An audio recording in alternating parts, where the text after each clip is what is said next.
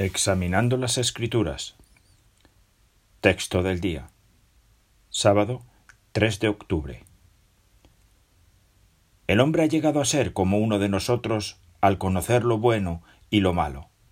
Génesis 3:22. Cuando Adán y Eva comieron del fruto del conocimiento de lo bueno y lo malo, dejaron claro que no confiaban en Jehová ni en sus normas decidieron elegir por sí mismos lo que está bien o mal. Pero, ¿cuáles fueron las consecuencias?